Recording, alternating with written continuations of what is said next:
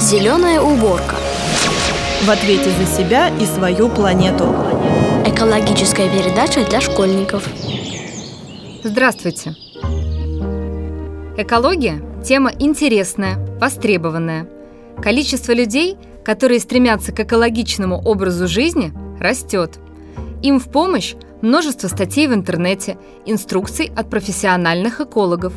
Все чаще в соцсетях можно встретить так называемых экологистов.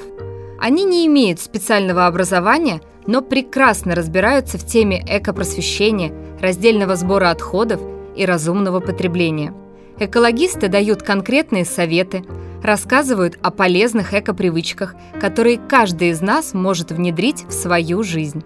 Это замечательно, но любая популярная сфера обязательно обрастает большим количеством мифов. Экология – не исключение. О мифах мы сегодня и поговорим. Миф первый. Биоразлагаемые и бумажные пакеты лучше пластиковых. Сегодня в большинстве супермаркетов на кассе вы можете увидеть разлагаемые пакеты. Разлагаемые значит безвредные. Так думают многие. Но мнение это ошибочно. Давайте разберемся. Существует два типа разлагаемых пакетов – оксоразлагаемые и биоразлагаемые. В составе оксоразлагаемых есть добавки, которые ускоряют разложение материала под воздействием ультрафиолета и кислорода. Но разложение – это не значит исчезновение. Это распад на кусочки, которые называются микропластиком. Они маленькие и легкие, поэтому активно перемещаются в природе и вполне могут оказаться у вас в тарелке. Представьте, распавшийся пакет в виде микропластика путешествует по планете, попадает в океан, а там становится пищей для его обитателей. Рыбу, наевшуюся микропластика, могут подать вам в лучшем ресторане на морском побережье. Переработке оксоразлагаемые пакеты не подлежат и, попадая в общий поток вместе с обычными пластиковыми пакетами, могут испортить всю партию. Второй тип разлагаемых пакетов – это биоразлагаемые. Приставка «био» на подсознательном уровне воспринимается покупателем как гарант безопасности для окружающей среды. Такие пакеты изготавливают из кукурузного и картофельного крахмала. Но для их разложения нужны определенные условия, так называемое компостирование. Компостирование – это процесс разложения органических отходов под действием температур, влаги и воздуха. В результате получается компост – прекрасное органическое удобрение. Но почему использование биоразлагаемых пакетов в Европе целесообразно, а у нас нет, рассказывает эко-консультант Анастасия Гусакова у них есть компостирование промышленное. А это значит, что те самые пакеты, на которых написано biodegradable, они биоразлагаемые, все-таки люди их могут купить, и они их спокойно сдадут у себя в компост, потому что у них органика собирается отдельно. Это Ходы государственная система. Это когда у тебя есть бак во дворе для пластика, для стекла, для металла и для органики. И вот тогда вот именно биоразлагаемые пакеты в тот компост идут, и да, там они разлагаются, потому что там определенные определенные условия. Например, температура плюс 80, там влажность определенная. Это то, чего никогда не будет у нас просто на свалке. Бумажные пакеты тоже не панацея.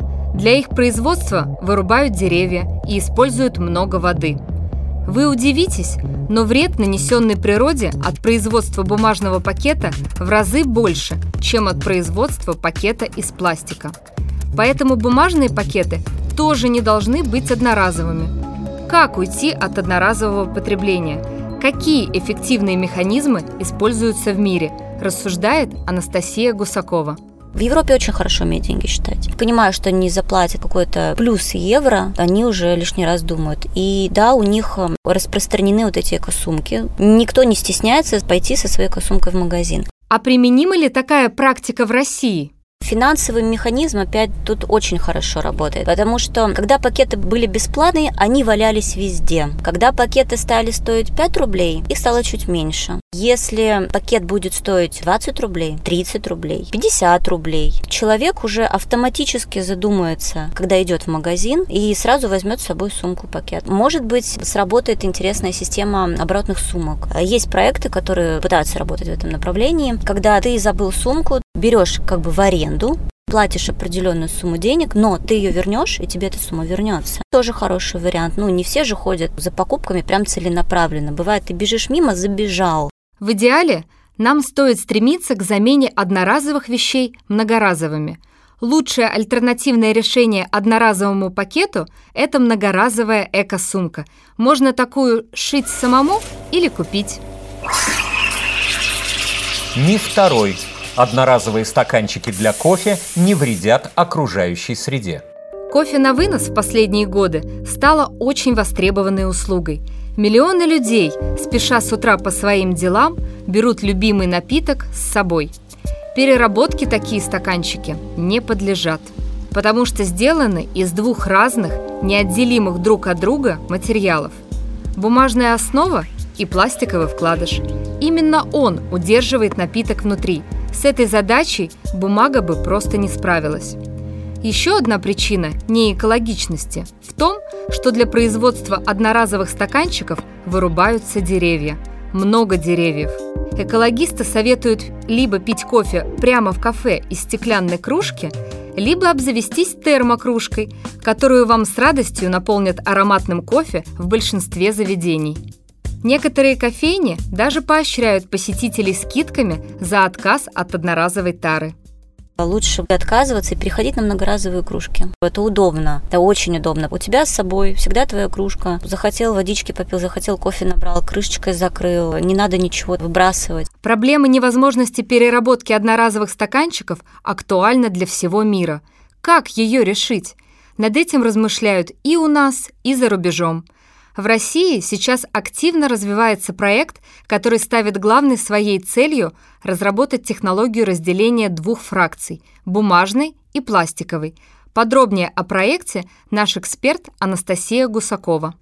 В России сейчас стартанул проект по сбору этих стаканчиков. Переработчик этого всего добра, он находится где-то за Уралом. Им для этого нужен очень большой объем сырья, чтобы тестировать, пробовать. То есть э, теперь собирают достаточный объем этих бумажных ламинированных стаканчиков для того, чтобы целую фуру ее набрать и уже потом э, отвести этому переработчику. Уже этот переработчик там дальше будет смотреть, пробовать, тестировать, что можно с этим сделать. Теоретически что-то придумать можно, но это ж мы говорим все равно про одноразовость, а подумать, а не допустить этих отходов.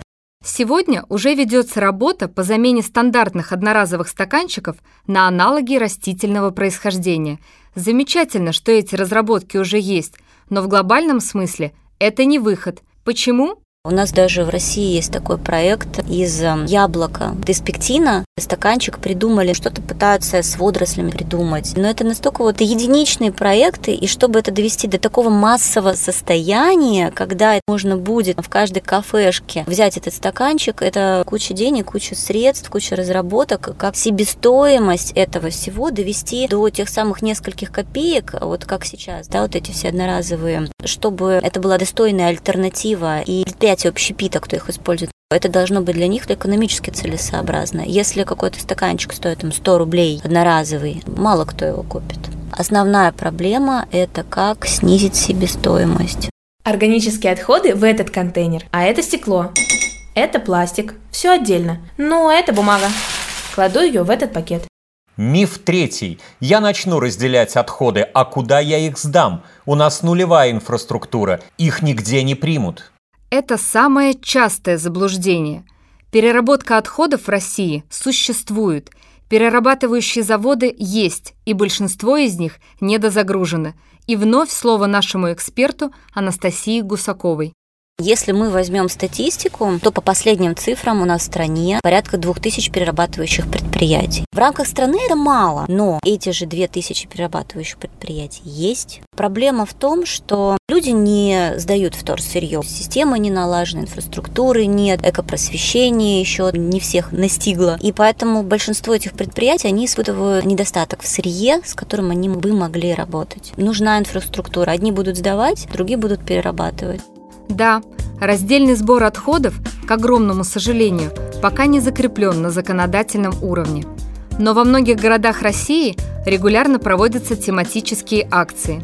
И есть множество стационарных пунктов приема вторсырья, которые сотрудничают с перерабатывающими предприятиями.